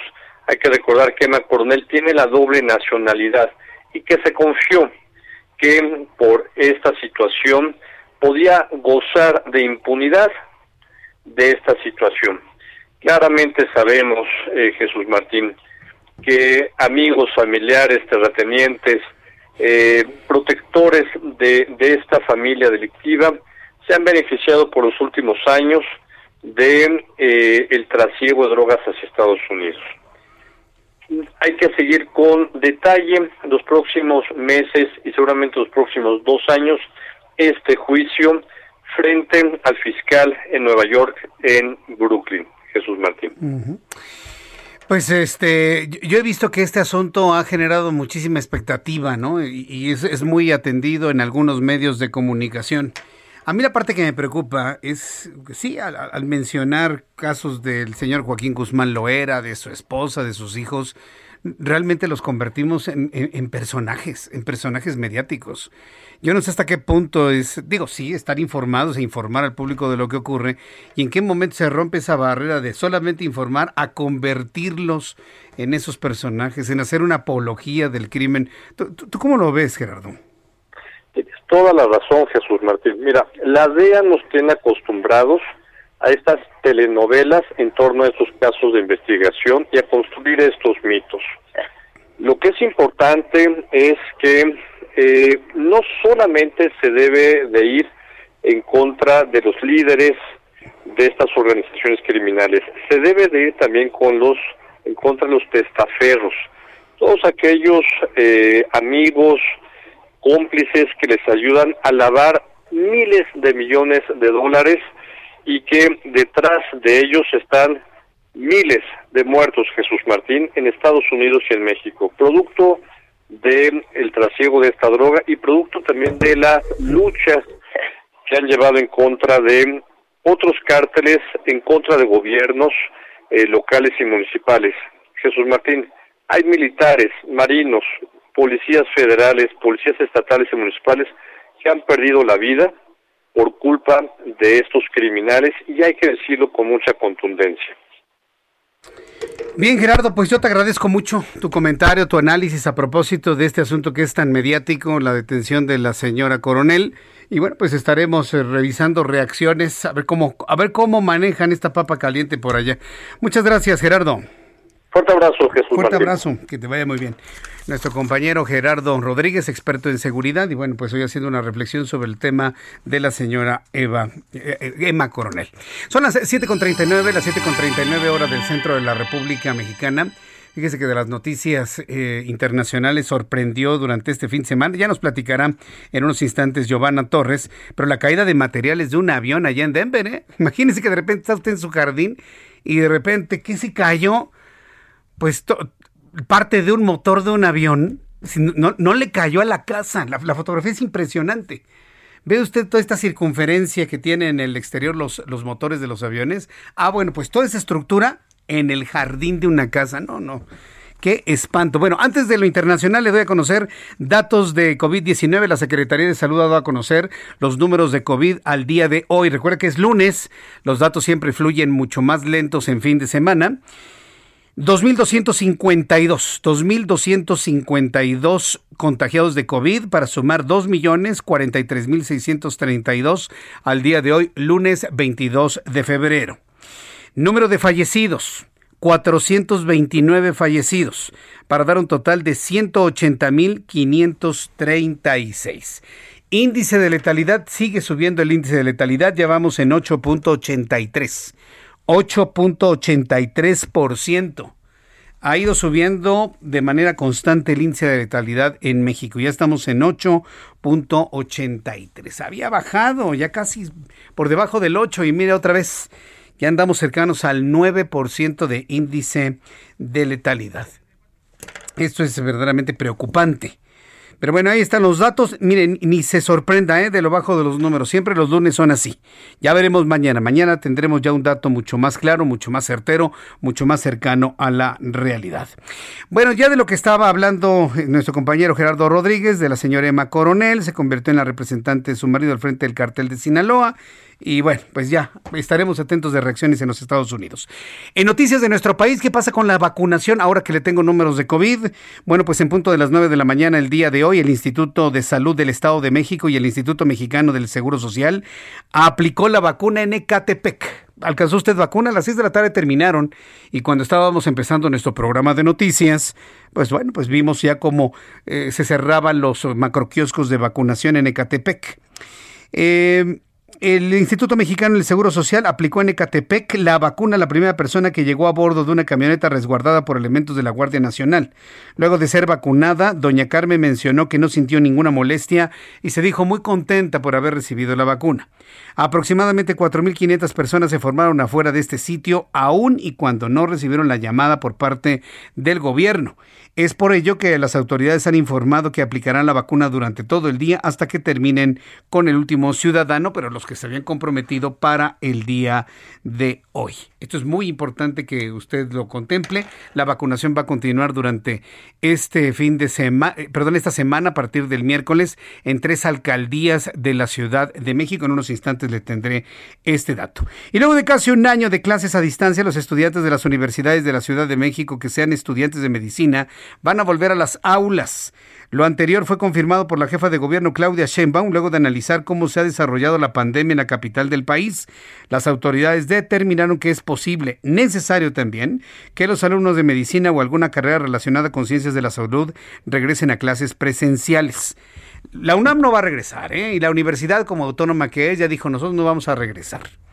Las clases podrán retomarse de manera presencial este 22 de febrero. Se calcula que serán cerca de 5.000 alumnos los que regresen a las aulas y laboratorios de las universidades de la Ciudad de México, obviamente bajo estrictas medidas de seguridad sanitaria para evitar contagios de COVID-19. ¿Está usted de acuerdo? Hay quienes no están absolutamente nada de acuerdo ¿eh? en este regreso presencial.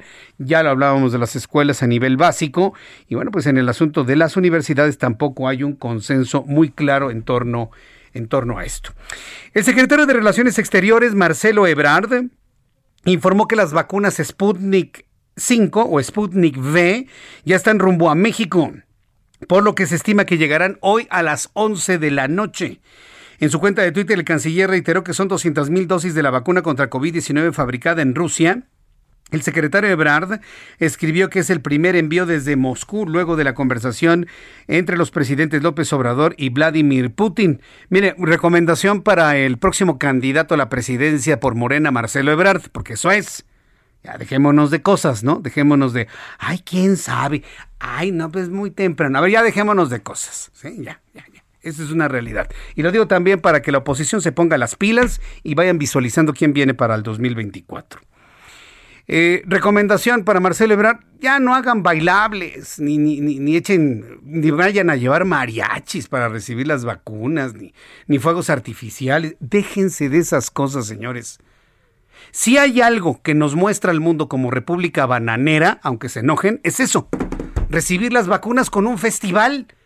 Déjense de tonterías, por favor. Ni, los países más pobres que México están haciendo ese tipo de cosas. Ya. Ya chole, ¿no? Ya, ya, ya, chole con, su, con sus shows y sus cosas. Es una recomendación, es un consejo, de verdad. El día que digan, llegó las vacunas y como si nada, llegaron, se, transportaron, se distribuyeron, perfecto.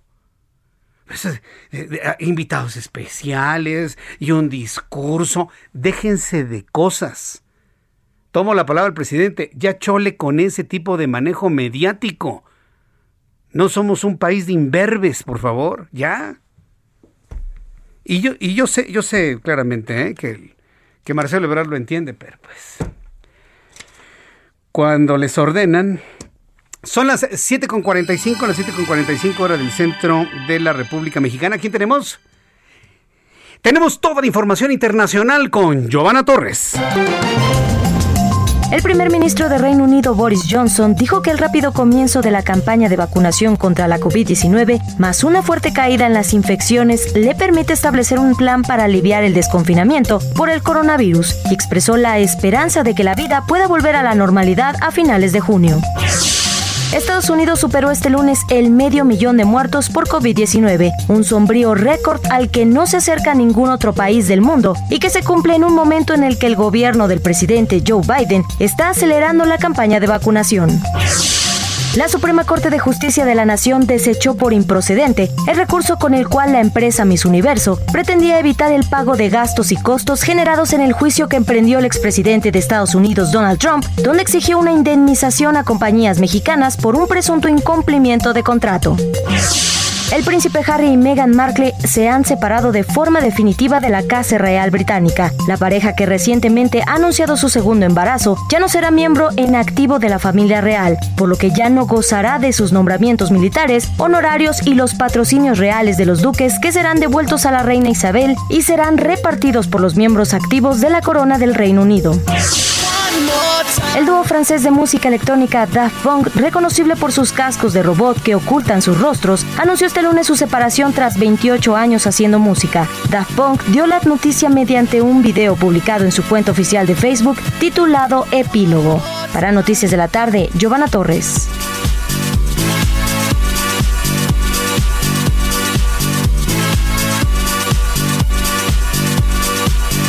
Muchas gracias Giovanna y también gracias por mi música de Daft Punk, porque hay quienes estamos este, en luto, de luto todavía al, al, conocer la separación. Gracias Giovanna Torres por la información internacional. Nada más quería comentarle también antes de la información deportiva que la organización civil Nosotros anunció el lanzamiento de la campaña que falta que se llevará a cabo de manera paralela al periodo de las campañas electorales, con la que aportará ideas y propuestas para la atención de los problemas del país. Ya puedes quitar la música de Daft Punk, ya, ya, ya. Y la sociedad mexicana, así lo dijo Cuauhtémoc Cárdenas Solórzano, presidente del Consejo Asesor de Nosotros. ¿Tienes audio? Sí, ah, no, no, no, no, lo tenías. Bueno, no importa.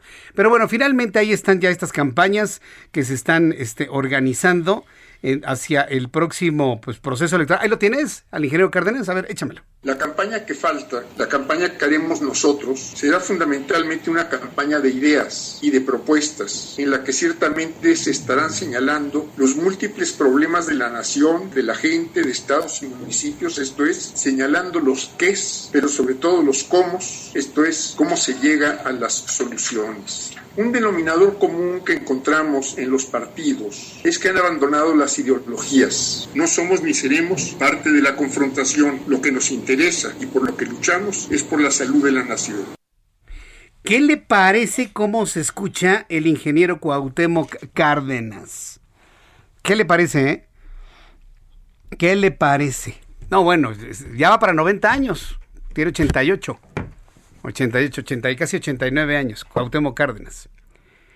Y este se escucha más rápido, más lúcido, con más articulación verbal que el presidente de la República.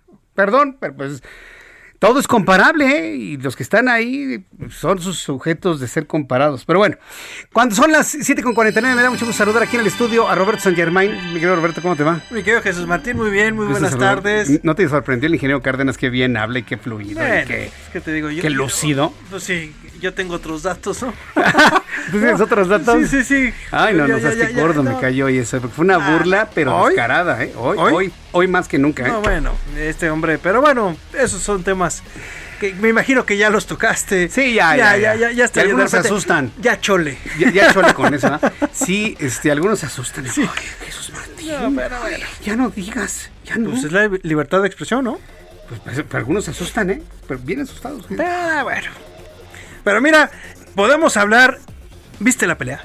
No, fíjate, no la vi. Te la perdiste. Me la perdí. me la Qué perdí. gran pelea la de Oscar Valdés contra el Alacrán Berchelt. Hay que hablar las cosas como son. El campeón era el Alacrán hasta ese momento. Seis defensas. Se dice fácil, seis defensas, pero llegó este muchacho Oscar Valdés que viene del equipo de Eddie Reynoso, que es el, el entrenador del Canelo Álvarez. Él ya pertenece como esta cuadrilla del Canelo Álvarez, Oscar Valdés. ¿Qué condición física y qué estrategia para la pelea? Se notó a leguas, nunca se le quedó franco porque sabemos del poder que tiene Berchel. Desde el tercer round lo puso a temblar, lo puso, le dio un golpe y le dejó las piernas como de gelatina, lo lastimó muy fuerte en ese round. Y hasta el décimo, con un volado de izquierda, como te acuerdas cuando Márquez noqueó a Pacquiao, Sí. muy parecida a la, la escena donde se cae de frente, knockouts de estos de que te vas de frente, no de espaldas, sino de frente, en donde Berchel terminó muy mal. Y este hombre se vuelve campeón en una división que es la superpluma de las 128 libras. del Consejo Mundial de Boxeo, en donde hemos tenido grandes exponentes. Julio César Chávez estuvo en esa división, nada más para que nos demos una idea en qué división. Y las peleas de los mexicanos en esa división han sido masacres, han sido grandes batallas. Ahí tenemos a Barrera, ¿no? La, la- la de Barrera también con, con el terrible Morales, ¿no? O sea, grandes, grandes peleas. Márquez también estuvo en un momento en esa división. Y entonces fue una gran, gran pelea. Yo te puedo decir que va a ser por lo menos uno de los cinco mejores knockouts del año. Y esta pelea podría estar catalogada entre las mejores cinco también del año. Y seguramente va a haber revancha. Seguramente le va a dar la revancha. Voy a ver la repetición, digo, Vela. con la magia de lo que podemos hacer ahora con Vela, vela, vale la pena. Y sobre todo para que te des cuenta la estrategia de Oscar Valdés, ¿no? Que eso fue muy interesante. Y el otro tema que nos llama es la de la... Ay, traen un rollito con una alineación indebida del América, que, que- que si le quitan los tres puntos, que si le dan los tres puntos al Atlas, que si no sé qué. Mira, yo sé que tú eres... A lo mejor no lo vas a decir al aire, pero sé que eres partidario de la máquina celeste de la Cruz Azul. ¿Te gusta? Soy, más maquinita que, Bueno. águila, ¿eh? eso sí, definitivamente. ¿eh? En el 2013 pasó lo mismo con Cruz Azul. Nada más que aquí la situación fue que registraron otro nombre y sentaron otro cuate en la banca. Metió Toluca. Su controversia. No pasó nada. Lo de América es que dice, es que Viñas estaba, salió a calentar, de repente lo vimos en la banca, de repente se fue, eh, no estaba, de repente, a ver, y sale el director técnico, perdónenme, si un director técnico Sí, como digo, Coca viene y me dice a mí, yo siendo dueño de un equipo, me dice, es que cuando vi a Viñas y ya no lo vi, me desconcentré y perdí el partido. Te corro en ese momento. Tú como director técnico tienes que tener todas las variantes. Es que Viñas nos descontroló, por favor, seamos serios. Hoy metió la controversia el Atlas. Seguramente no va a pasar nada, ¿no? Pero ya todos los reporteros, y conoces a varios porque trabajaste con varios de ellos, ya crucificando. Y es que el América es el dueño de la liga. Y es que el América. Y, y de repente tú ves los tweets de hace siete años. No le pegaban al Cruz Azul ni al Toluca. Todavía se quejaban. Que como lo que no habían ganado en el campo, lo querían ganar en la mesa. Y hoy, pegándole. Y es que tienen el momento exacto para cambiar el fútbol mexicano. Y para quedar. ¿Sabes cuál es el problema? Que las leyes tienen una situación. Son de interpretación. Tú lo sabes, un abogado Ajá. agarra y dice, aquí dice esta palabra, esta palabra dice esto. Y dice muy, muy- y, y la ley o el reglamento dice muy fácil. Participó. ¿En qué momento jugó? Si no participó, no entró de cambio, no nada. ¿Cómo quieres quitarle los tres puntos? Yo te como abogado te digo, esto no procede, compadre, no participó. Así. Sí, sí, pues sí.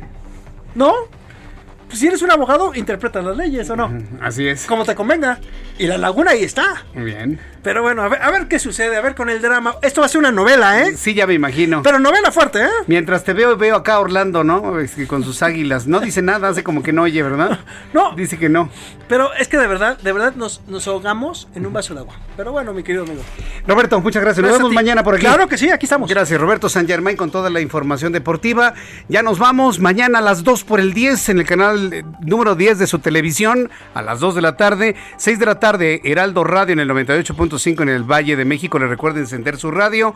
A nombre de todo este gran equipo de profesionales de la información, soy Jesús Martín Mendoza por su atención. Gracias y que tenga usted muy buenas noches. Hasta mañana. Esto fue Las Noticias de la Tarde con Jesús Martín Mendoza. Heraldo Radio. Ever catch yourself eating the same flavorless dinner three days in a row? Dreaming of something better? Well, HelloFresh is your guilt-free dream come true, baby. It's me, Kiki Palmer. Let's wake up those taste buds with hot, juicy pecan-crusted chicken or garlic butter shrimp scampi. Mm. Hello Fresh. Stop dreaming of all the delicious possibilities and dig in at HelloFresh.com. Let's get this dinner party started.